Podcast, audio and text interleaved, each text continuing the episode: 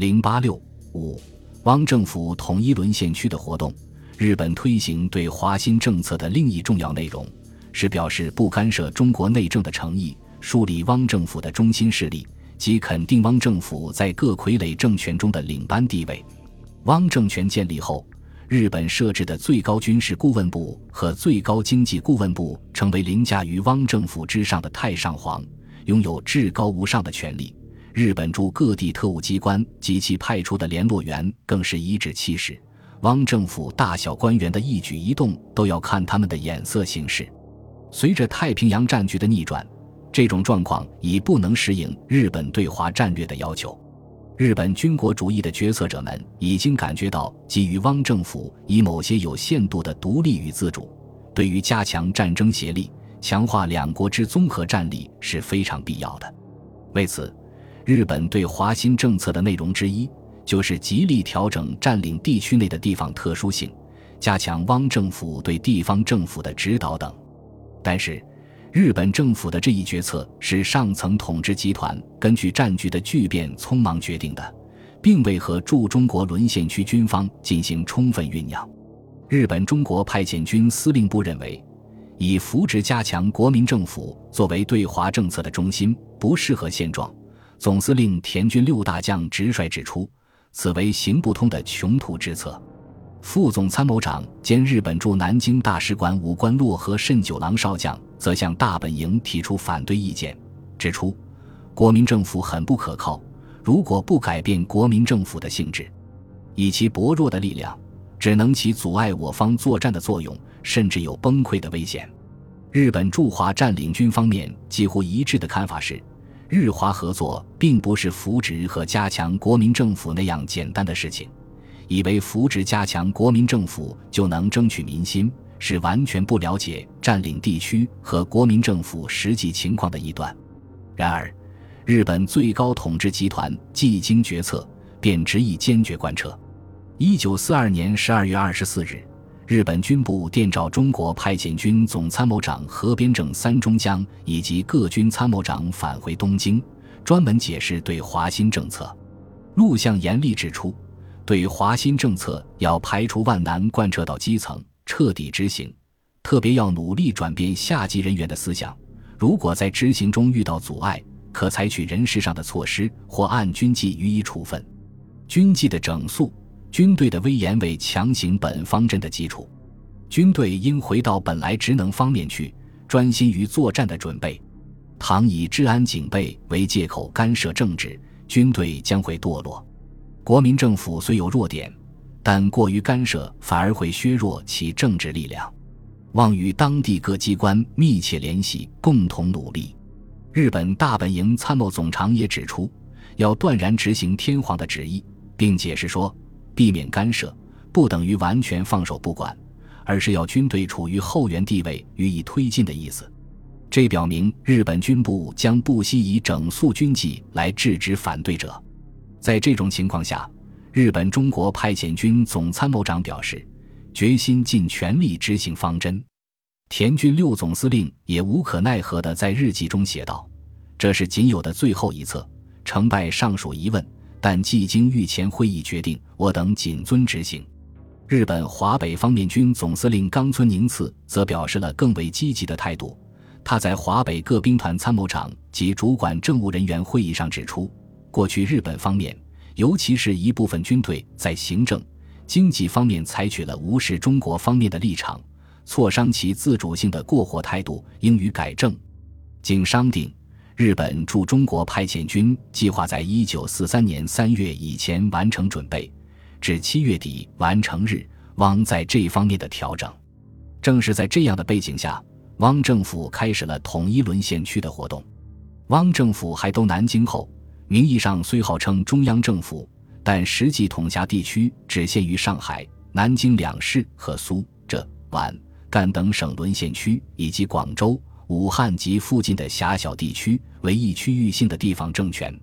日本直接控制的华北政务委员会管辖着北平、天津、青岛三市和冀、豫、鲁、晋等省沦陷区。形式上虽属汪政府领导，事实上则是一个自成体系的独立王国。而蒙江自治政府管辖着绥、察等省沦陷区，更是独立于汪政府之外，俨然满洲国第二。此种状况，一方面是日本侵略者在中国沦陷区实行分而治之策略的结果，他们在各地扶植傀儡，由各地驻军直接操纵，并有意使之互相摩擦、互为牵制，以便于控制、利用；另一方面，也是日本军阀和财阀内部。中国汉奸卖国集团内部的利害矛盾和冲突的反应，这种局面对于日本统治占领区曾经是有利的，可是，在新的形势下，则不能符合日本侵略战略的要求了。日本侵略者这时需要一个统一的伪中央政府，为他看守后方、搜刮财物，把中国沦陷区建设成为大东亚战争兵站基地。于是，改分而治之为以伪治伪。扶植汪政府统一沦陷区，便成为日本推行对华新政策的重心之一。一九四二年十二月，日本大本营政府联席会议研究决定了调整汪政府对地方政府关系的具体措施，强调要加强汪政府对地方政府的领导，消除中央和地方之间无意义的摩擦、感情用事，酿成融洽的气氛，使中央和地方一起成为更新中国的构成部分。同心协力为完成战争而迈进，并具体规定：一省政府以下各地方政府的人士，一任中国方面自由处理，帝国不加干涉；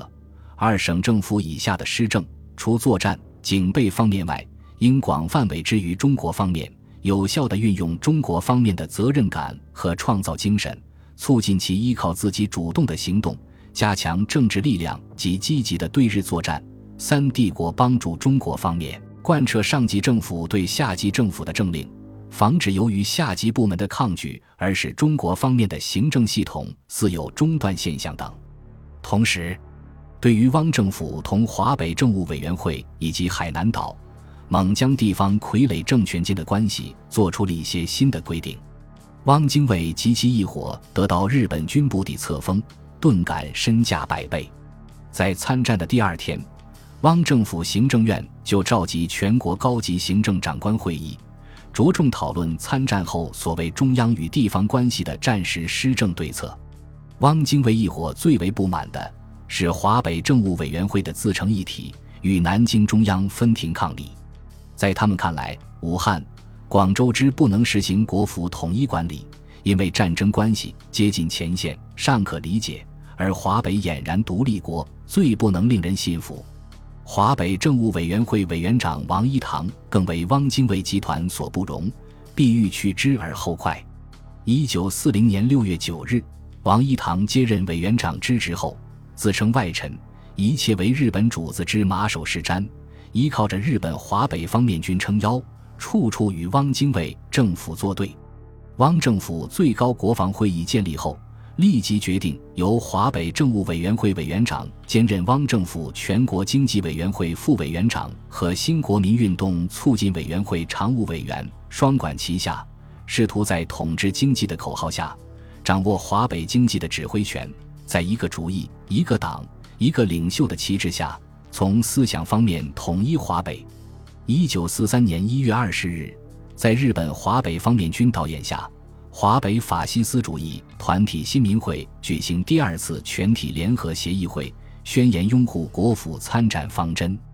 与汪精卫领导的东亚联盟运动实行合作，同意在华北也推行新国民运动，并改组了新民会人士，由朱深代替坚决反汪的王一堂继任会长，推戴汪精卫为该会名誉会长。汪精卫立即复电同意。标志着汪派政治势力向华北沦陷区的进一步渗透。二月，汪政府在日本方面支持下，采取了实行华北中央化最关键的行动，逼迫王一堂辞职，改组华北政务委员会。当时，王一堂身兼华北政务委员会委员长和汪政府中央考试院长两职。汪精卫首先逼迫他辞去考试院长一职，他们制造舆论说。王一堂先生就任华北政务委员会委员长，心志已久，因年事已高，政务繁忙，实难应付。原有之考试院长一职，理当自行让出，彼使位置他人。但王装聋作哑，不予理睬。汪继儿命人通知王，考试院长一直非此不可，并内定由陈忠福继任，但王依然置若罔闻。汪精卫最终只好摊牌，去电命王吉辞考试院长职。王一堂只好照办，